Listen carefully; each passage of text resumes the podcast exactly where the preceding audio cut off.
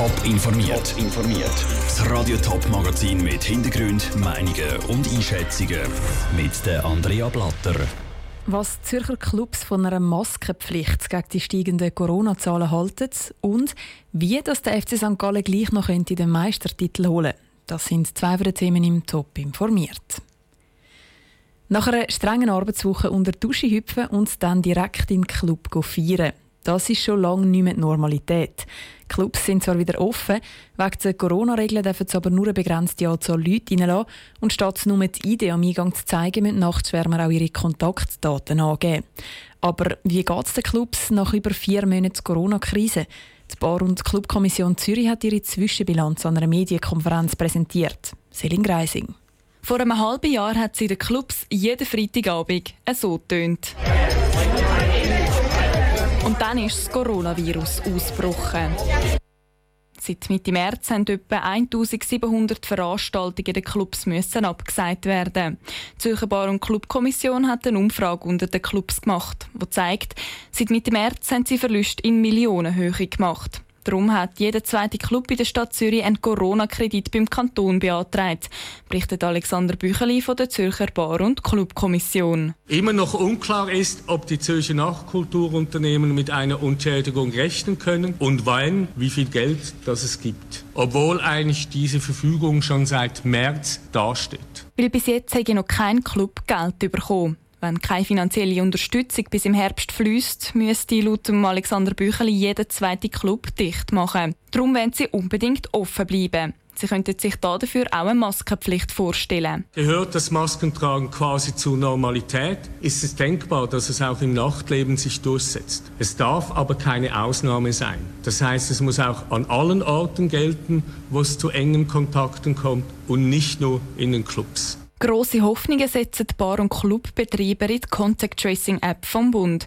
Mit der Swiss Covid App könnte die Rückverfolgung effizienter werden. Es stehen nicht alle 300 Leute im engen Kontakt zueinander.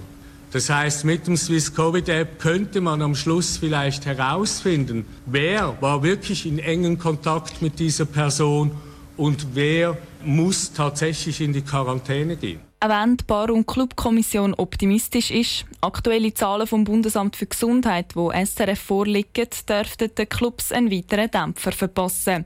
Zwei von drei von der Schweizer Corona-Ansteckungen passieren nämlich in den Clubs. Der Beitrag von der Selin Greising. Als erster Kanton hat Genf gerade schon auf diese Zahlen reagiert. Der Kanton hat am Nachmittag entschieden, wegen dem Coronavirus alle Clubs per sofort wieder dicht zu machen. Wir porträtieren schon die ganze Woche die sechs Kandidaten, die Ende August den Sitz in der Schaffhauser Kantonsregierung erobern Als letzter ist heute Martin Kessler von der FDP dran. Er ist seit drei Jahren im Regierungsrat und leitet dort das Baudepartement. Eines der entscheidenden Themen in seinem Departement ist der Klimawandel. Sarah Frattaroli hat ihn heute am heißesten Tag der aktuellen Hitzewelle getroffen und hat von ihm unter anderem wissen, welche Herausforderungen wegen dem Klimawandel auf Schaffhausen zukommen. Also ich sehe jetzt auch gerade bei mir in der Wohngemeinde Trasedingen, wie viele Rebbauern täglich am Bewässern sind. Das hat so früher noch nicht geht. Und dann stellt sich natürlich sofort die Frage, woher kommt dann das Wasser? Oder? Da muss man sich durchaus Gedanken machen. Grosses Thema ist nicht nur die Trockenheit bei den Bauern, sondern auch die Hitze im Alltag. Die Hitze vor allem in der Stadt. Heute Nachmittag Temperaturen um die 35 Grad, muss man da aktiv werden. Themen wie, wie Durchlüftung, wie Freiräume, wie Grünräume, das sind ganz wichtige Themen. Aber da müssen wir die Situation in meinem Kanton Schaffhausen sehen, dass wir nebst der Stadt Schaffhausen ja keine größere Stadt haben, wo allenfalls so Themen wirklich jetzt relevant werden. Wir sind im Kanton Schaffhausen durch unsere Kleinheit natürlich auch in der Lage, dass wir innerhalb fünf Minuten wieder im Grünen raus sind. Der Kampf gegen die Hitze in der Stadt ist also kein Fokusthema, ganz anders als die erneuerbaren Energien, die sind im Fokus. Müssen sich die Schaffhauserinnen und Schaffhauser darauf einstellen, dass ihre Dächer bald mit Solaranlagen zugepflastert sind, dass der Kanton vollgestellt wird mit Windrädern und dass es am Rheinfall früher oder später ein neues Wasserkraftwerk gibt? Für mich ist ein Haus mit einem Solardach drauf nicht per se etwas wüst, sondern das kann man auch sehr schön machen. Und mich würde es tatsächlich freuen, wenn unsere Dächer uns nicht nur würden schützen vor, vor Wind und Wetter, sondern vor allem eben auch noch würden Energie produzieren wir müssen aber nicht damit rechnen, dass der Kanton Schaffhausen mit Windrädern zugepflastert wird. Da wird es nach Möglichkeit ein Windenergieproduktionsstandard in Hemmishofen geben. Aber es wird nicht dazu führen, dass auf jedem Hocker ein Windrad wird stehen.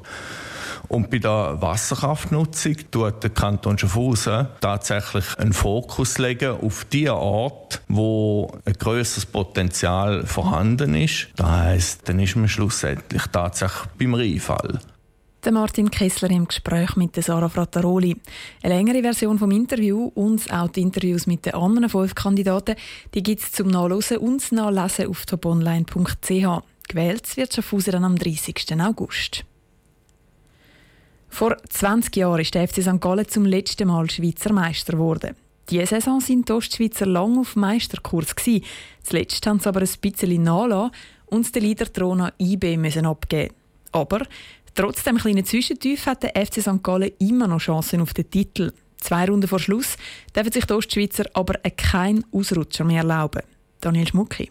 Der FC St. Gallen muss heute Abend gewinnen. Sonst ist IB zum dritten Mal in Serie Schweizer Meister. Wegen dem schauen sie vor dem heutigen Heimspiel gegen den Absteiger Xamax nur auf sich, betont der St. Gallen-Trainer Peter Zeidler. Damit das auch wirklich klingt, hat er dafür gesorgt, dass beim heutigen Heimspiel im Stadion auf keinen Fall das aktuelle Zwischenresultat vom IB-Spiel durchgegeben wird. Mittlerweile ist es sehr schwierig, dass man Handys wegkriegt. Jeder hat der Handy immer in der Hosentasche, ob jung, ob alt auch. Nein, ich schaue dann schon nachher auch drauf. Oder die sagen es mir wahrscheinlich nachher, wie es ausging. Vielleicht schreien sie es auch von der Tribüne runter, aber mich interessiert das nicht. Das interessiert nur unser Spiel. Etwas anderes bleibt am FCSG auch nicht übrig, weil nur wenn St. Gallen gegen Xamax gewinnt und IB gegen Sion gleichzeitig Punkte liegen lässt, können die Ostschweizer weiter vom ersten Meistertitel seit 20 Jahren träumen.